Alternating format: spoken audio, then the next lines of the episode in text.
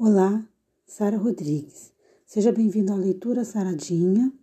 Hoje nós vamos fazer uma análise rápida de Jeremias, capítulo 21, versículos 7 e 8, tirando grandes lições espirituais para a nossa vida.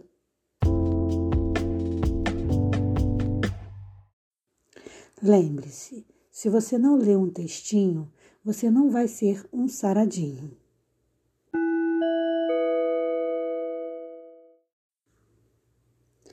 E depois disto, diz o Senhor: entregarei Zedequias, rei de Judá, e seus servos, e o povo, e os que desta cidade restarem da pestilência e da espada e da fome, na mão de Nabucodonosor, rei de Babilônia, e na mão de seus inimigos, e na mão dos que buscam a sua vida, e feri-los-á ao fio da espada.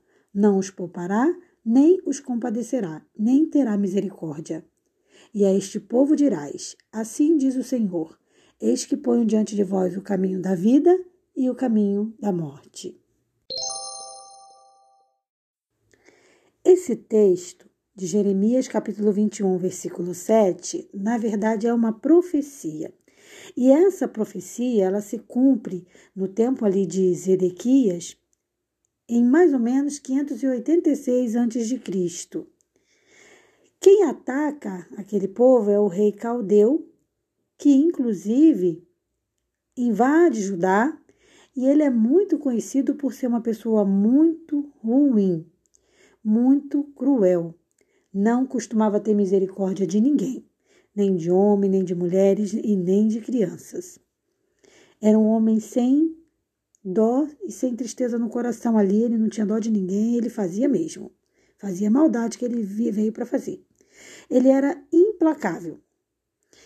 E foi o que aconteceu com o rei Zedequias, porque ele não ouviu a palavra do Senhor.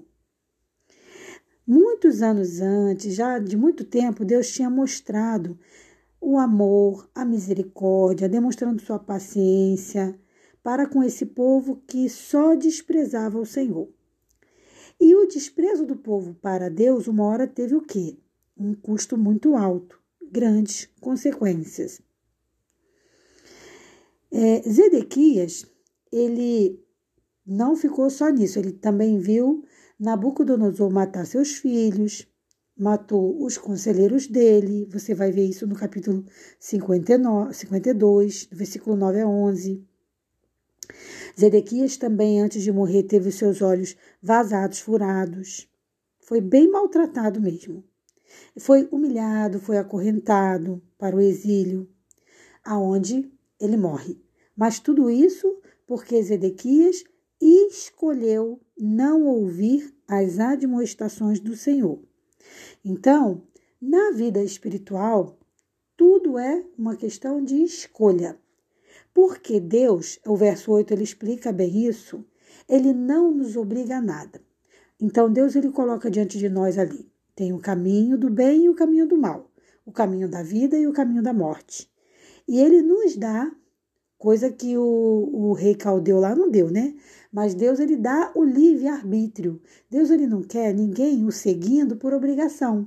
Então ele dá o livre arbítrio para a gente escolher o que a gente quer, mas sempre ele deixa claro as consequências da nossa escolha. Então, se a pessoa escolhe é, o pecado, a morte, ela vai colher as consequências disso aí. Se ela escolhe a Deus, viver ao lado de Jesus, buscar a presença do Senhor diariamente, ela está fazendo uma outra escolha. Então, ela vai ter os benefícios dessa escolha, tá? Jeremias, ele recebeu uma ordem de Deus, para ele advertir aquela nação. E Jeremias fez isso por anos e anos. Então, essas pessoas que sofreram essa profecia de Jeremias aqui, elas não puderam dizer, nunca poderão dizer que não foram é, orientadas, que não foram admoestadas. Deus, ele sempre coloca um, alguém para mostrar um caminho, alguém usado por ele. Sempre existiram e sempre vão existir servos de Deus que vão anunciar a palavra do Senhor. Cabe àquele que ouve aceitar ou não. Então, Deus ele trabalha com livre arbítrio e ele coloca a escolha para a gente decidir. Poderia obrigar? Poderia, mas ele não quer robô. Deus não quer robô. Deus quer pessoas com vida que o amem com alegria, que o sirvam com alegria, que, com o desejo de servi-lo realmente. Então, o mais importante é que a gente sempre lembre disso. Tem dois caminhos, que sempre existem duas alternativas e que nós precisamos escolher a melhor alternativa, que é andar com Deus.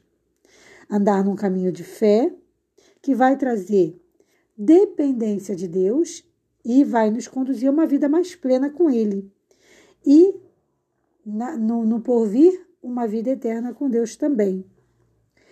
E escolher a incredulidade, o pecado, a arrogância, o egoísmo, a inveja, só vai trazer o quê? Prejuízos espirituais. Então, quando você se sentir tentado a essas coisas, corra para os braços de Jesus, que está plenamente disposto a nos ajudar.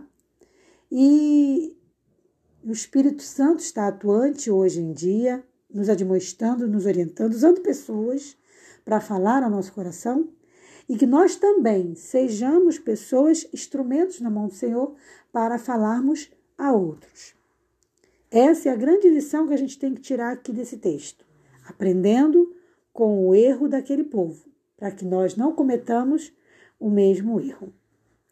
Que Deus abençoe sua vida e eu espero você para o nosso próximo encontro aqui no Leitura Saradinha, onde a gente sempre faz uma avaliação, uma análise rápida de um versículo bíblico. E convido você também a se inscrever no meu canal do YouTube para receber um conteúdo complementar lá também. É, canal SRC.